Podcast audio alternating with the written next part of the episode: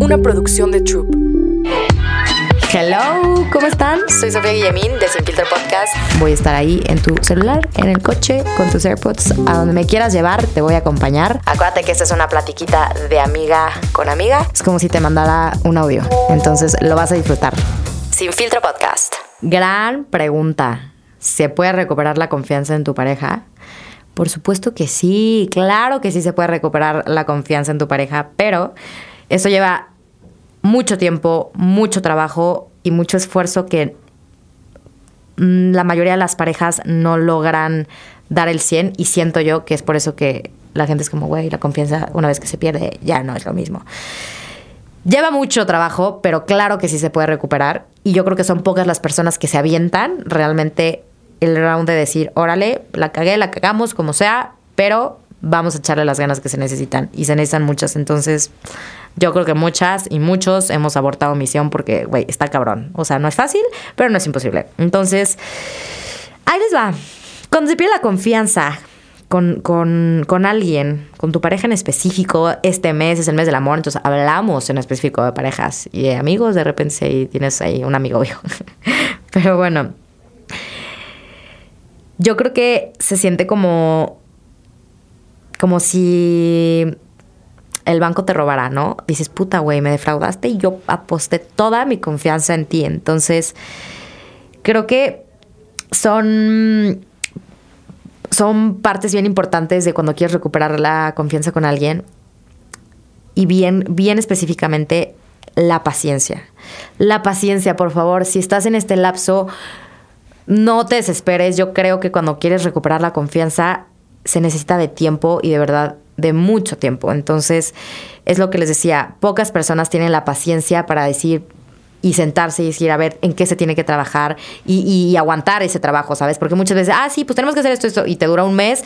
Y no, güey, justo cuando, se, cuando defraudaste a una persona o cuando te defraudaron, se tiene que poner el triple esfuerzo porque de verdad es mucha, mucha paciencia y echarle ganas y echarle ganas. Entonces, yo creo que otro de los puntos más importantes es que hablar sana, hablar, güey, de verdad hablar sana muchísimo. O sea, yo creo que si las personas, si fuéramos un mundo un poco, ni tanto, ¿eh? un poquito nomás, más comunicativo, híjole, tendríamos relaciones eh, personales, amorosas, de laborales y todo, muchísimo más sanas. Desde el compartir con tu jefe, güey, esto que, este comentario que hiciste no me hizo sentir bien. No tengo un tema, ¿eh? O sea, nada más te, hago, te estoy compartiendo que o cada, o cada que haces este tipo de comentarios, yo me siento mal. Entonces creo que si tuviéramos una comunicación híjole, más efectiva en todos los ámbitos de la vida, tendríamos relaciones mucho más sanas y más entendibles. Yo creo que los seres humanos, híjole, somos todo un mundo. Entonces, imagínense si de por sí somos un mundo y tener que estar adivinando lo que pasa o ir hiriendo y permitir que nos, que nos hieran, sin nosotros externar como, oye, esto me lastima, esto me duele, ahí es un grave error. Entonces, hablar sana demasiado, eh, demostrar lo que ese acto nos ocasionó, porque yo considero que cuando perdemos la confianza en alguien, no siempre es así, pero yo creo que sí es algo que suele pasar. Por ejemplo, yo sí, yo fui la persona, ¿no? Que, vamos a poner un ejemplo, que a mí me, a mí me lastimaron, ¿no? Me defraudaron, perdí la confianza en mi pareja. Cuando pierdes la confianza, tiendes a volverte una persona insegura en ciertos aspectos. Entonces, el compartir también tus inseguridades con esa persona, como, oye, debido a esta situación, me siento muy insegura en esto, me siento insegura en esto, en lo otro. Entonces se desataron nuevas inseguridades en mí, las cuales te las comparto para que, puta, entre los dos trabajemos en esto y veamos cómo me puedes hacer el camino y cómo nos podemos hacer el camino de recuperar la confianza como más alivianado y más leve, ¿no? Entonces, esa parte es fundamental, compartir las inseguridades que claro que te generó esta situación para que no se lastimen más y no se, no se abra como más esa herida de que ya, a ver, si ya esa persona lo sabe y lo tiene sobre la mesa y decide seguir dándole ahí donde sabes que, güey, eso me hace sentir mal, eso no me da confianza, eso me hace sentir insegura, pues ya, si de plano esa persona, a pesar de que lo compartes y decide no verlo o sí verlo y a, pasar, a partir de, a pesar de eso, perdón, pasárselo por el arco del triunfo, cortón, bye. Muchas veces cuando se pierde la confianza, híjole, esto sí está cabrón, se torna algo súper, súper, súper tóxico y súper desgastante. ¿Por qué? Porque a ver, yo creo que la mayoría de las veces cuando se pierde la confianza de una pareja es cuando se defrauda. Digo, hay miles, miles de maneras de, que alguien te fraude en una pareja. Pero normalmente, y en este, en este punto yo me estoy enfocando en. Se me fue la palabra y es algo tan básico. ¿Cómo se llama cuando alguien te pone el cuerno? Infidelidad. Qué bruta. No sé por qué. O sea, sí, estoy hablando en específico de una infidelidad. Me encanta. Gracias. Gracias, equipo Trupa Audio, por ayudarme. Estoy hablando en específico de una infidelidad. Se torna a el proceso en el que empieza a recuperar eh, la confianza otra vez, si es que lo deciden. Porque yo creo que las personas tienen como muy tachado una infidelidad. Y, güey, muchas veces pasa así es la vida, todos somos seres humanos y la regamos. Y es súper válido. Si una relación decide seguir, yo creo que yo muchas veces juzgué de que, güey, qué pedo, qué hacen por, no sé qué. Y luego me di cuenta de que, güey, creo que no somos quien para juzgar hasta que estemos en esa situación. Calladitas, ¿eh? O sea, ya cada quien decide, cada quien toma y, y el por qué seguir o no ahí. Pero bueno, cuando están diciendo este lapso de recuperar la confianza después de una infidelidad, se puede tornar algo bien, bien, se los juro, bien fucked up, tóxico, mal. Entonces, ¿por qué? Porque se ponen. Eh, se ponen en juego como me acuerdo que yo tuve una persona muy cercana que le fueron infiel de una manera, la neta estuvo gacho. Y fue como, güey, le puse, le instalé una app en su celular. Le instalé una app, güey. Compró con un programador, le instalé una app en su celular y me, y me marca em, el nivel de batería y me da la dirección exacta en dónde está, no sé qué. Y pues yo siempre, y siempre que pues sale, y ya no sale, porque pues ya no, ya no lo deja salir. Entonces fue como, güey, wow, o sea, de verdad todo, todo eso, ese esfuerzo que estás haciendo, ese desgaste, lo, merece la pena. O sea, merece la pena seguir ahí por, o sea, para tú estar todo el tiempo revisando, ay, ¿qué? ¿Qué pasa? ¿Qué pasa? ¿Dónde estás? No sé qué, shalala. Es a lo que voy. Cuando no se recupera, cuando el, el, proceso de recuperar la confianza con alguien no lo hacen de la manera más sana y de la manera más compasiva y con perdón, se vuelve un infierno. O sea, de verdad, se vuelve. Ay, no, no se los recomiendo porque yo lo he vivido muy cercano con, amigas cercanas. Yo también lo llegué a vivir en un momento, pero nada grave, así como, eh, ya no me puse tan loca. Pero, güey, claro que sí se vuelve algo si no lo trabajan de la manera más correcta y, siguiendo mis pasos. me va a darles pasos, ¿verdad? Para. Voy a sacar un, voy a sacar un libro que diga la serie de pasos que te resuelve toda la vida por Sofía Guillemín. Y les voy a pasar muchos pasos, ¿eh? Me encantan, me encantan las, las listas.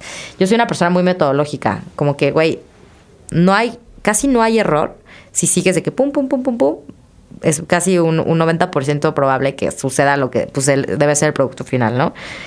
Em, algo súper importante también es que todos cometemos errores, todo mundo. Entonces, cometer los errores es básico y es fundamental para sentirnos vivos y saber por qué estamos en la faz de la Tierra. Pero si estás con una persona que constantemente te está recordando tu error, güey, no es válido, no mereces eso, por más que tú la hayas regado, por más que tú, güey, te la bañaste, la cagaste fatal.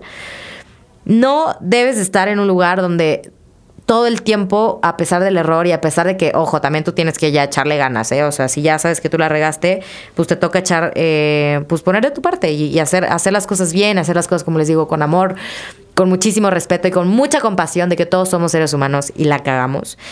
Pero no hay nada más abusivo, eso sí lo puedo decir, abusivo, que estar con una persona que todo el tiempo te va a estar recordando lo que, lo que, lo que le hiciste. Güey, bye Bye, literal. O sea, ¿por qué? no, de verdad, no, no necesitas esto en tu vida. Entonces, si de plano en este lapso en el que tú estás dándolo todo y esto y esto, y estás todo el tiempo escuchando a esta persona, güey, güey, no van a avanzar, no van a llevar a ningún lado, porque mm, te juro que este tipo de cosas me da miedo porque, por ejemplo, imagínense, ¿no? Casarse con esa persona. Y que, güey, que cuando se estén casando esta persona lo piense. O sea, hablo 10 años después y diga, hija de la chingada lo que me hiciste hoy. Este cabrón. O sea, qué horror. No, no, no, no, de verdad. Perdonar muchas veces es difícil porque a fuerza queremos olvidarnos de lo que pasó. Es imposible olvidar. Estaría increíble que existiera como un método para podernos borrar cosas que nos pasan en la mente y en la vida y decir que, oye, uh, bye, pum.